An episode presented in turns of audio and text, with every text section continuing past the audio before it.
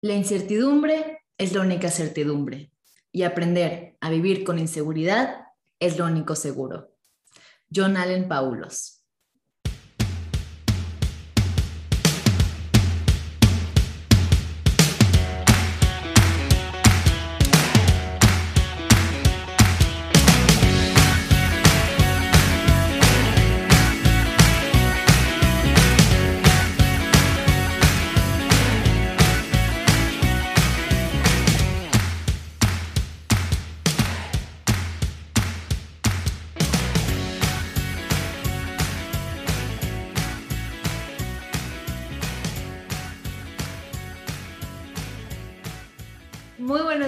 Buenas tardes, buenas noches. Yo soy su host de hoy, Michelle Nadine, y bienvenidos a otro episodio de Kairos Podcast. En el episodio de hoy vamos a hacer un tema que a mí por ejemplo se me hace muy interesante y que ya he visto que me piden bastante por Instagram. Ahora, el tema que vamos a tocar el día de hoy va a ser el tema de la, de la incertidumbre y de la inseguridad.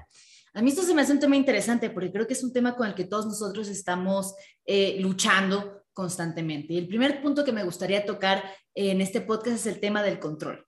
El tema del control a mí se me hace algo sumamente interesante porque en primer lugar creo que el control no es nada más que una ilusión. Es decir, a veces queremos que todo salga como queremos, pero muchas veces, obviamente, la vida no siempre es como nosotros queremos o sobre todo como nosotros esperamos.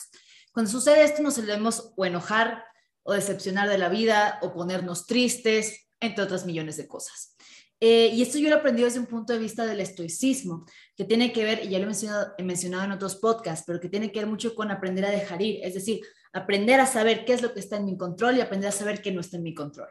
Ponerme, o más que nada, enojarme o frustrarme, sentirme mal por todo aquello que no puedo controlar, para los estoicos va a ser un poco absurdo o tonto. ¿Por qué? Porque no tiene sentido, porque no lo vas a poder cambiar. En cambio, aquello que sí puedes cambiar es aquello que está dentro de ti que es cuando hablamos en episodios pasados, eh, pasados de Marco Aurelio de cómo gobernarnos a nosotros mismos.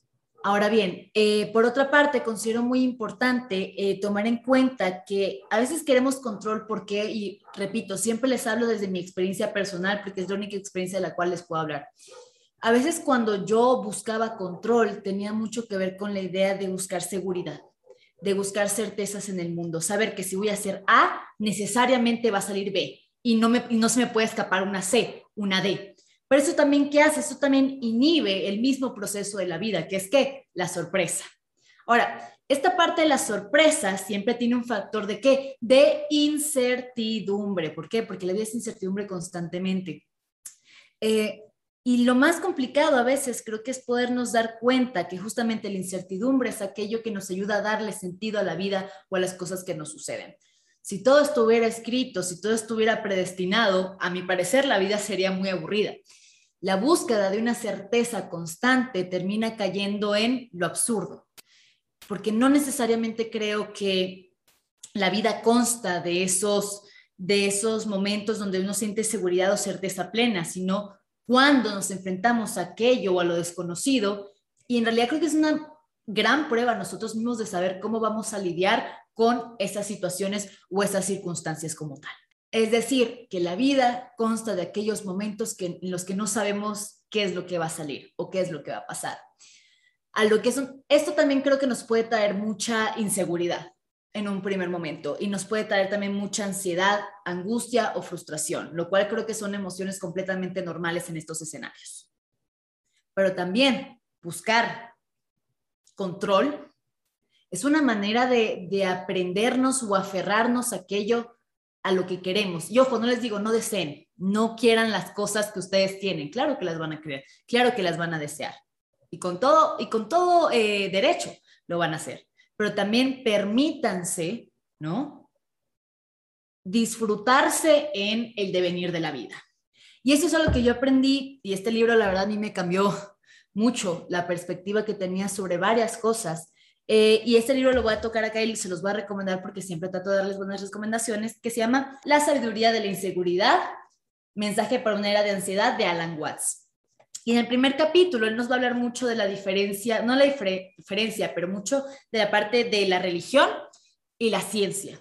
La religión sirvió para la humanidad de tal manera que nos empezó a dar certezas o seguridades sobre la vida, qué va a haber más allá después de la muerte, qué va a pasar conmigo, cualquier cosa mala, pues le rezo a Dios y que Él me resuelva el problema, o, o como se dice esos dichos de, ah, lo dejo en manos de Dios, o los tiempos de Dios son perfectos, ¿no? Pero bueno, más adelante dice que dejamos la religión atrás y el nuevo mito se convirtió en la ciencia. Ahora, no que la ciencia esté mal, no que la ciencia sea un mito, aclaremos esto, tampoco estamos diciendo que la religión está mal, aquí respetamos las religiones o creencias de todas las personas y eso está perfecto. ¿Por qué la, la, ciencia comenzó a, a, fungir como una, un nuevo mito para el ser humano? ¿Por qué? Porque nos empezó a dar cierto tipo de certezas o control sobre los fenómenos del universo.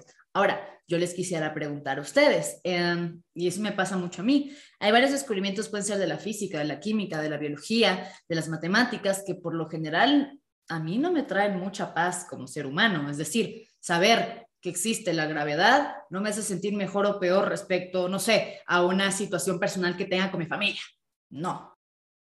Ahora bien, por otra parte, cuando él empieza a hablar de esto, más adelante menciona la diferencia entre creencia y fe cómo el mito empieza a recaer más en una creencia que en la fe misma. Y eso es algo muy extraño, porque cuando hablamos de creencia o fe, lo relacionamos mucho con la parte de la religión, pero en general no, no lo relacionamos con la parte de la ciencia. Ahora, ¿a qué se refiere? Y lo cito. La creencia ha llegado a significar un estado mental que es casi opuesto a la fe. La creencia es la insistencia en que la verdad es lo que uno quiere o desearía que fuera.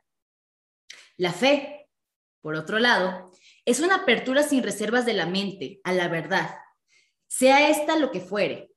La fe carece de concepciones previas, es una zambullida en lo desconocido. La creencia se aferra, pero la fe es un dejar ir. Yo cuando leí esto, la verdad, me cambió, y como dije anteriormente, la perspectiva que tenía respecto a muchas cosas, porque cuando uno habla de creencia, yo por ejemplo tomaba la parte de creencia como una opinión infundada.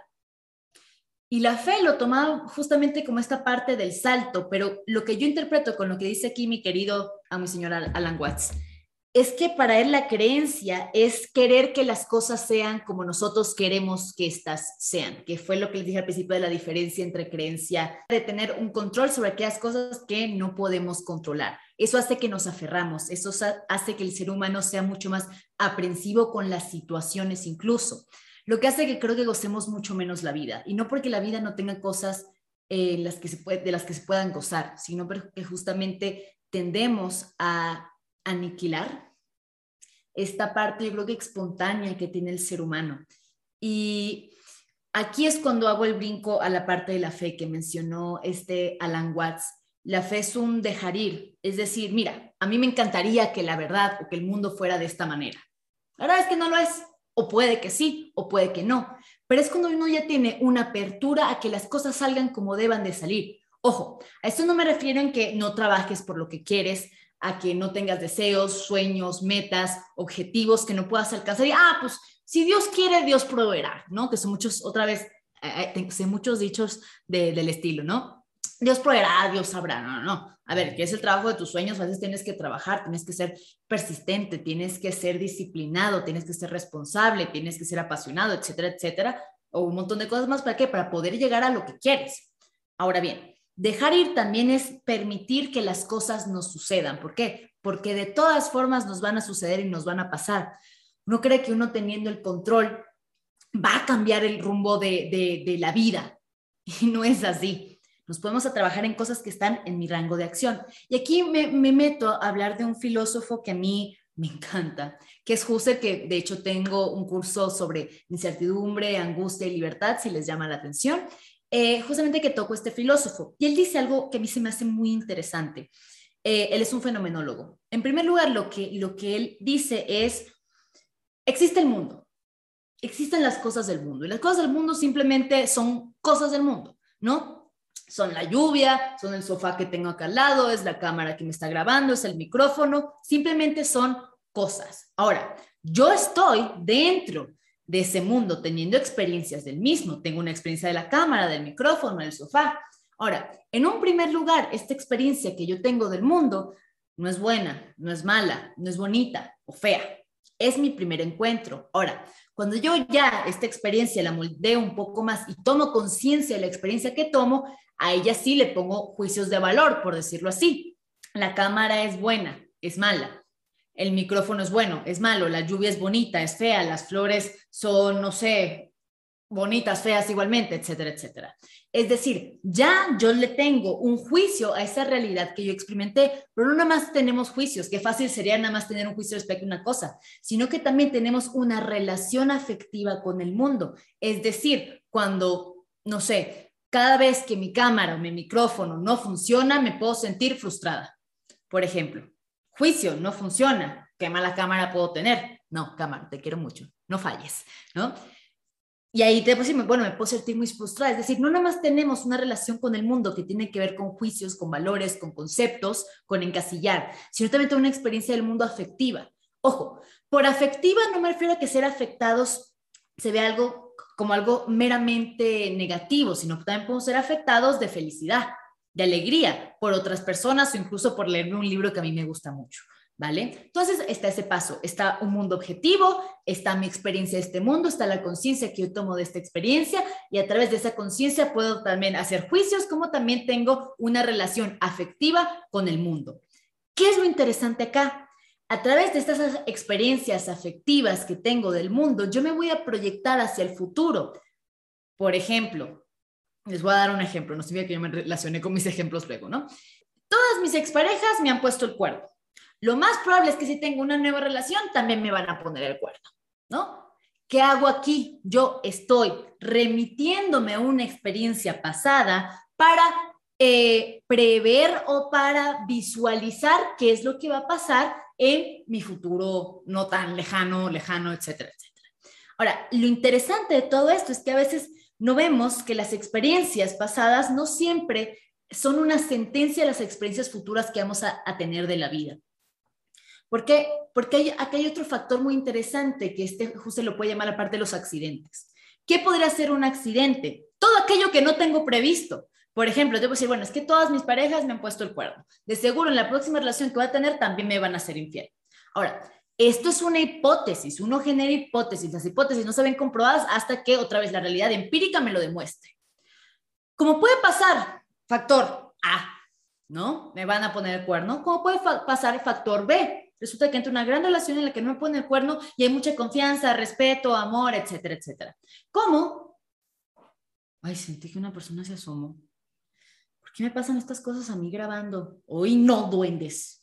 Ya, va a pasar, parezco loca. Ya me asusté, gente, ya me asusté. Bueno, X. Em, tenemos esta parte. ¿Cómo también puede pasar factor C?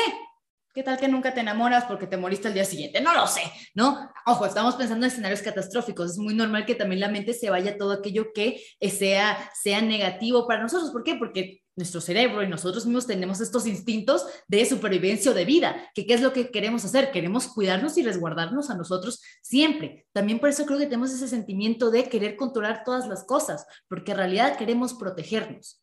Y a veces ser vulnerable puede ser muy difícil. ¿Por qué? Porque Ojo, siempre está la posibilidad de que te puedan poder poner el cuerno, como también está la posibilidad de que puedas ser muy feliz con la persona que escogiste, como está la posibilidad de que tal vez no conociste a nadie, te quedaste solo y eres la persona más feliz del mundo porque estás sola.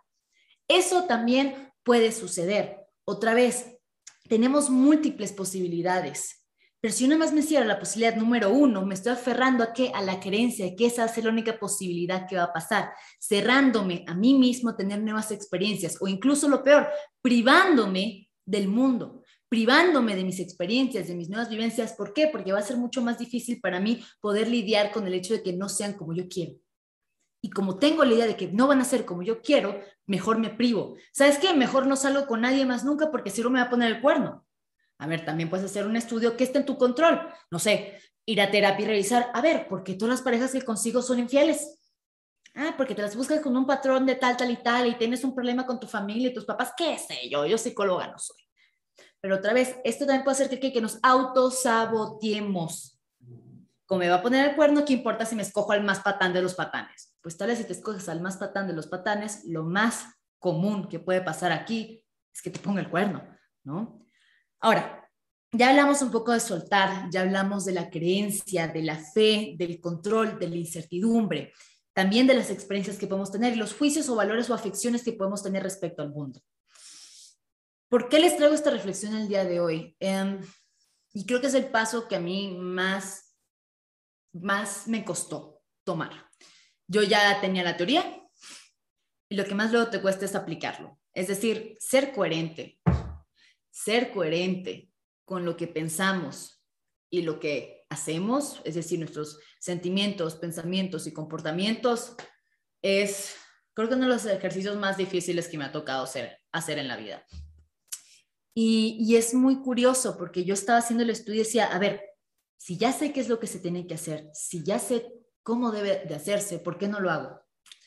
Y, o sea, fácil me costó unos tres meses porque, ojo, sí, sí le pongo tiempo, tiempo a mis procesos, me costó como unos tres meses llegar a la conclusión de, que me daba flojera. Me daba, me daba flojera trabajar en mí, trabajar en, en la coherencia, aplicarlo, porque es muy difícil este proceso, porque para mí poder tener fe, dejar ir, significó aceptarlo. Y aceptarlo no significa que no me sentí frustrada, que no me sentí ansiosa, que no me sentí triste, que no me sentí enojada. Me dejé sentir lo que tenía que sentir, pero no me privé y traté de no irme a una situación, experiencia ya predispuesta a que iba a salir como yo quería que iba a salir, de una buena o de una mala manera, porque por general siempre pensamos que van a salir cosas malas. Cuando yo acepté el hecho de que las cosas van a salir como yo quiero o no, me dio mucha paz y literal les digo, por fin puedo dormir en las noches. Porque a veces uno tiene tantas preocupaciones de, ahorita me está yendo bien, pero qué tal que después no me va bien, eh, pero ahorita está pasando esta situación, pero qué tal que nunca cambie. Esto yo siempre lo he mencionado como la ruleta de la vida. Y es muy interesante porque en la ruleta de la vida a veces estás arriba, a veces estás abajo, pero siempre se está moviendo. Cuando estás abajo, piensas que nunca se va a acabar. Y cuando estás arriba, piensas que se va a acabar en cualquier momento y tampoco lo disfrutas. Y eso es algo que también menciona Alan Watts en el libro, que es que siempre buscamos el futuro. La búsqueda de certeza no es una búsqueda que hacemos en el presente, es una búsqueda que hacemos mañana. Mañana quiero saber si voy a comer. Hoy ya comí. Hoy no tengo la preocupación si voy a comer. ¿Por qué? Porque hoy ya comí. Me preocupa si voy a comer mañana o no. ¿Y eso qué hace? Que estemos ausentes en nuestro presente. Porque en el momento que llegue el futuro, no voy a estar pensando, o sea, en el momento que llegue el futuro se convierte en presente. En el momento que estés en el presente voy a estar pensando en el futuro no estoy acá. Vivo mi vida como un espectador pasivo. Vivo mi vida existiendo. Y es muy curioso porque él también menciona varias cosas del cuerpo. Menciona algo de la vulnerabilidad que a mí me llama mucho la atención, pero tan fácil como el cuerpo y lo que dije, ya comí hoy, mi cuerpo está satisfecho, mi cuerpo si ya comí, ya estoy llenito, perfecto. En el momento que me empieza a dar hambre, me empiezo a preocupar, ¿por qué voy a comer?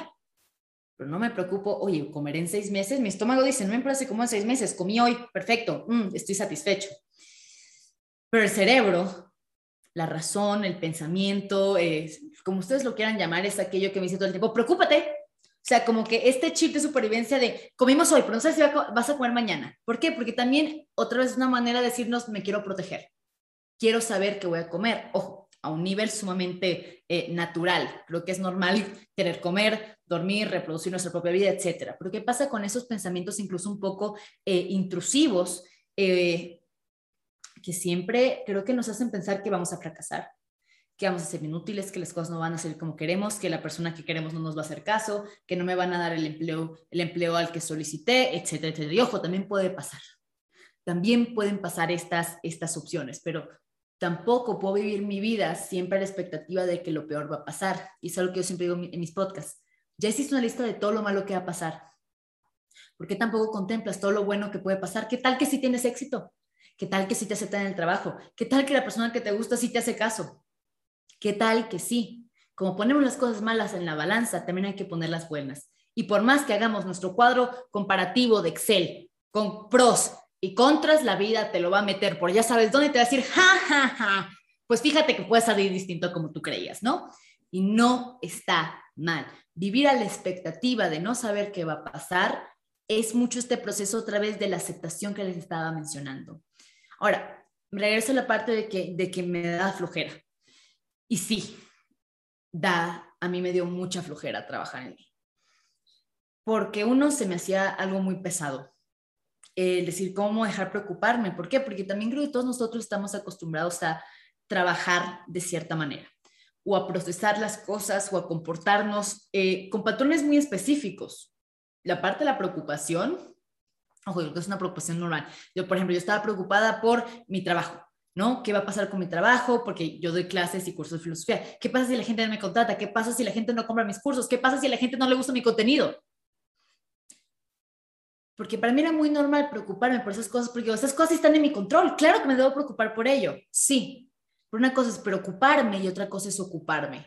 ¿Qué va en mí? Hacer un mejor contenido, como el que les estoy haciendo ahorita, de, de mi buena camarita, de mi buen micrófono, de editar todo esto, ¿no?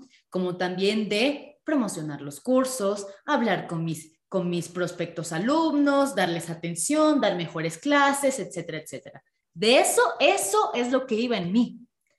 Ahora, darme cuenta que eso iba en mí, que me hizo ponerme a trabajar más.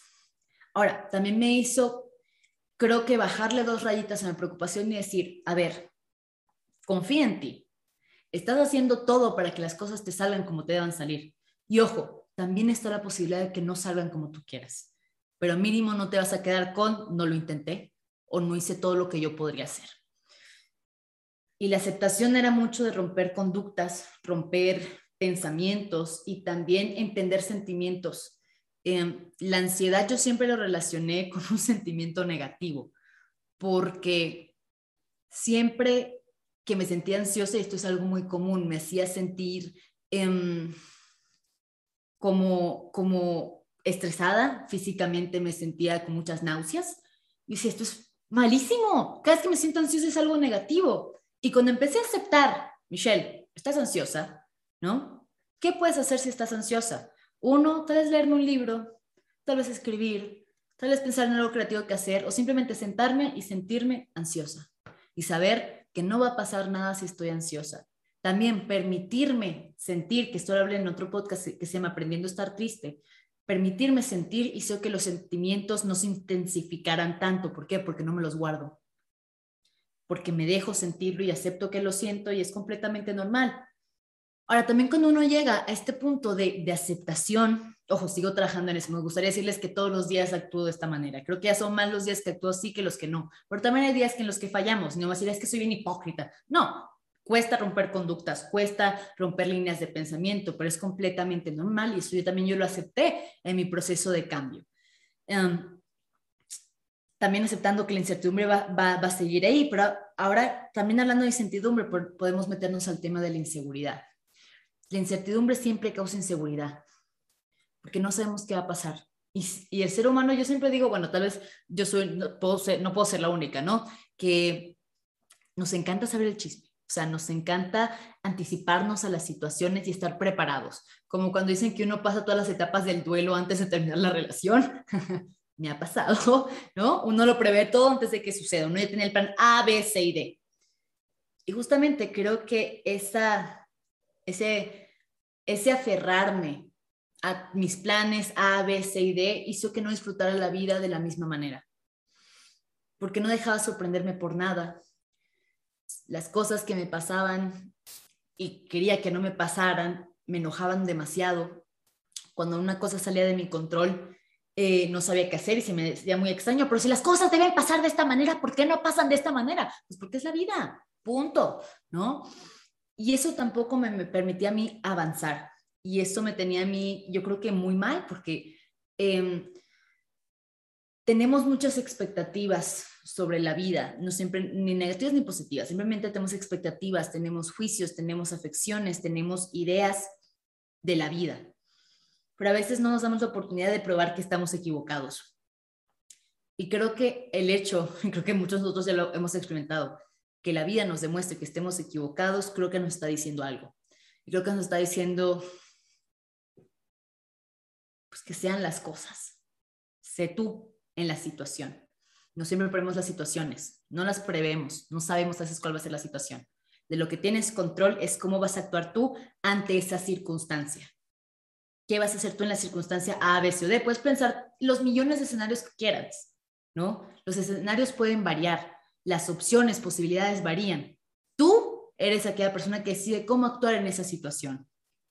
Entonces, cuando yo agarré más seguridad en mí que la que podía encontrar afuera, porque afuera hay pura incertidumbre, hay pura incertidumbre, eso es lo que les voy a decir, van a encontrar pura incertidumbre.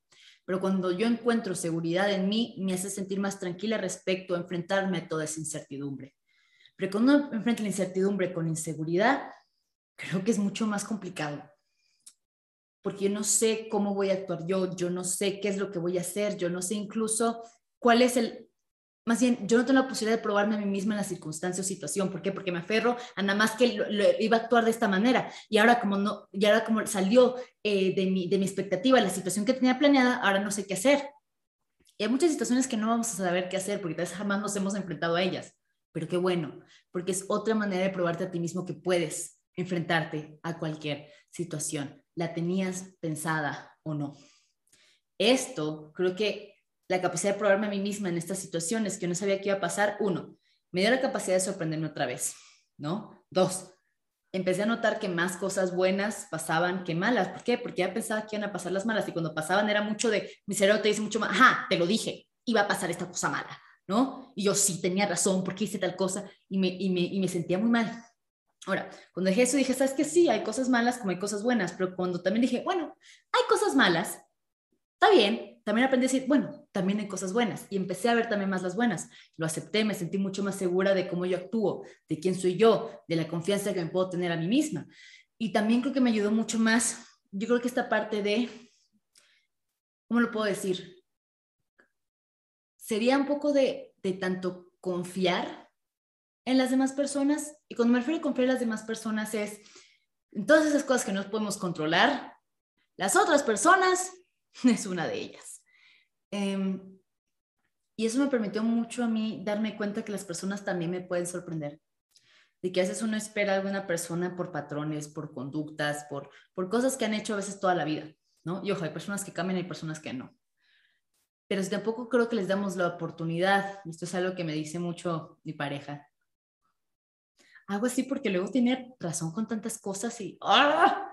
pero sí, tiene razón con muchas cosas, eh, pero luego me dice mucho que es em, dar como esta, ¿cómo lo decía? Era, era, una palabra muy interesante. Él decía el beneficio de la duda. Y creo que con todo este proceso, Alan Watts, mis amistades, todo eso, el beneficio de la duda no fue algo que nada más le di a las personas o a mí, sino también a la vida y al mundo. Porque cuando estamos llenos de certezas, jamás damos el beneficio de la duda. Ya, ya decretamos, ya decimos así van a ser las cosas y cuando no salen como queremos, lo vemos como algo malo.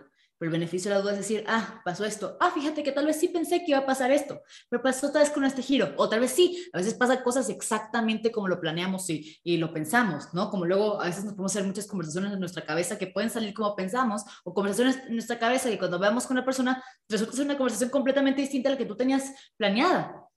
Pero otra vez va desde un punto de, de una seguridad que me encantaría podérselas explicar con palabras, pero creo que nada más se puede explicar yo creo que con la experiencia, porque hay cosas, también lo hice en la WhatsApp, esto es algo que he creído, hay cosas que no se pueden reducir al lenguaje, hay cosas que no se pueden reducir a conceptos o abstracciones de la realidad, hay cosas que simplemente tienen que vivirse.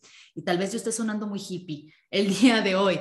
Eh, bueno, también Alan Watts era medio hippie. Eso tiene que ver mucho con eh, la filosofía taoísta, si les llama la atención. Yo he estado investigando mucho sobre él y la verdad es que está, está increíble.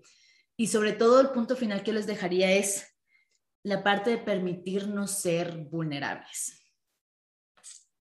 La vulnerabilidad es algo con lo que yo luché mucho tiempo.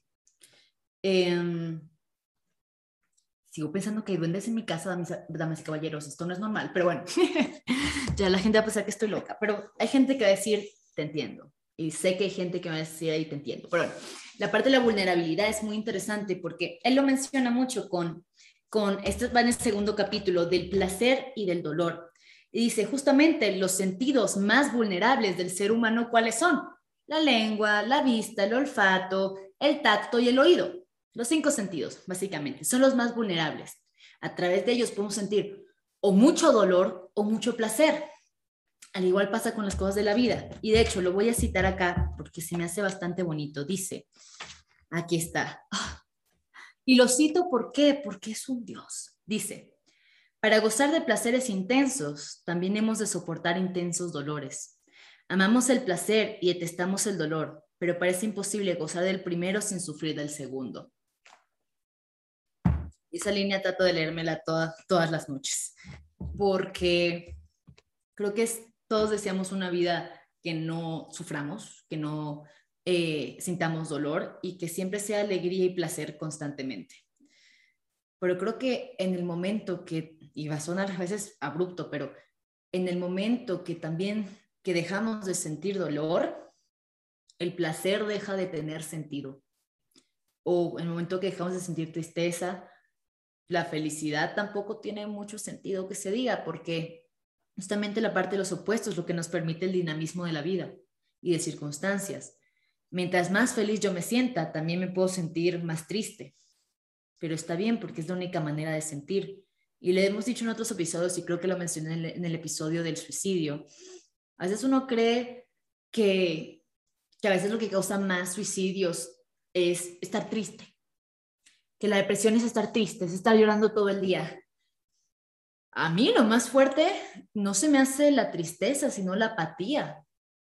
Es decir, al no sentir nada. La gente, ojo, tal vez yo estoy mal, ¿no? Y tal vez los psicólogos, neurólogos me digan, no, eso no tiene que ver. Ojo, aquí no estamos hablando de casos clínicos, ¿no? Pero eso tiene que ver con un gran sentimiento de apatía.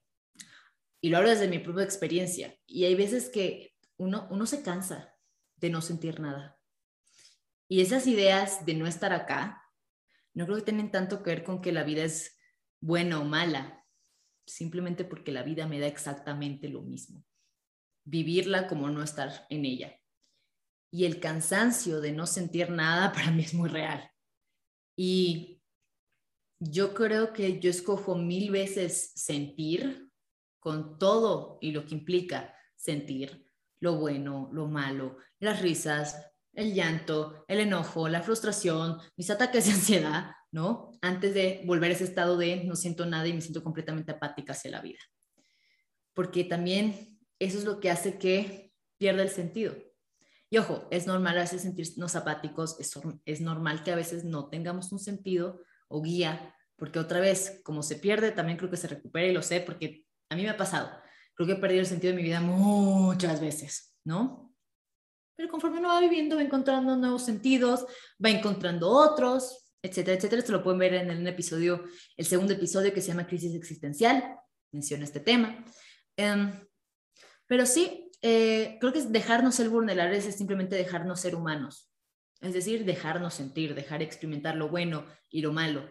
El no dejarnos ser vulnerables también significa entrar en un, en un paso de apatía. Nada más me permito sentir alegría. Es que si nada más te permite sentir alegría, la alegría ya no es tan alegre, no es tan satisfactoria, ¿no? Es como esta canción, yo siempre remito esta canción, no sé si te acuerdan de una canción del 2014 que era Only know you've been high when you're feeling low, Only hate the road when you're missing home. Only know you love her when you let it go. Si no, si no saben cuál es, yo, o sea, háganme en favor, ¿no? Pero es mucho, es justamente lo, eh, la, la, presencia o ausencia de algún estímulo, fenómeno, eh, emoción, también hace que resignifiquemos la otra parte. Pero eso tiene que ver con una apertura, una apertura emocional, una apertura vivencial, una apertura mental, que es muy importante también. ¿Para qué? Para comenzar este camino en el que yo me metí. Y gracias a Dios que me metí, me costó mucho. Les digo, me daba mucha flojera hacer todo este ejercicio. Y da flojera, ¿por qué? Porque es algo que se tiene que hacer todos los días. Todos los días uno tiene que trabajar para ser mejor. Ya va a haber días en los que no tengamos fuerzas para ser mejor o no tengamos ganas para ser mejor. Pero no me voy a quedar, bueno, yo caí en la conclusión de que no me voy a quedar con las ganas de decir qué hubiera pasado si sí lo hubiera intentado. Yo eso, yo, yo en lo personal no me hubiera perdonado. Pero otra vez, estos son un poco los temas que me gusta hablar mucho aquí en el podcast con ustedes, porque hay algo como que mi catarsis. pero también son temas que a mí me hacen relacionar mucho la filosofía con la realidad. Otra vez, la filosofía no es mera teoría. La filosofía no es nada ver conceptos de cómo vivir la vida y ya que tengo los conceptos, lo aplico de una manera incluso hasta, hasta involuntaria. No. La filosofía, como entender la teoría, como ponerla en práctica, toma tiempo, toma esfuerzo, toma sacrificio. Em, y no creo que está mal. La cosa creo que tiene que ver mucho con la parte de crees o creen que valemos la pena el esfuerzo. Es una pregunta que nada más podrán contestarse ustedes. Es una pregunta que me contesté yo. Y por más que puedan haber personas alrededor mío que me gustaría decirles, vale la pena que trabajes en ti, ese es un ejercicio que no podemos hacer siempre por ellos. Y eso también hay que aprenderlo. Pero bueno, damas y caballeros, espero que les haya gustado el podcast del día de hoy. Estuvo un poco reflexivo, también soy yo hablando con ustedes, tenía una idea del tema, pero como tal no tenía nada escrito, no tengo nada escrito acá, nada más tenía mi libro a la mano. Entonces espero que les haya gustado. Si les gustan este tipo de episodios, pónganlo en los comentarios. También acepto propuestas de otros tipos de episodios, tanto en Instagram como aquí en los comentarios de YouTube. Y pues muchísimas gracias por vernos. Esto es Kairos Podcast. Yo soy Michelle Nadine y encantada de verlos una vez más. Espero que lo hayan disfrutado y bye.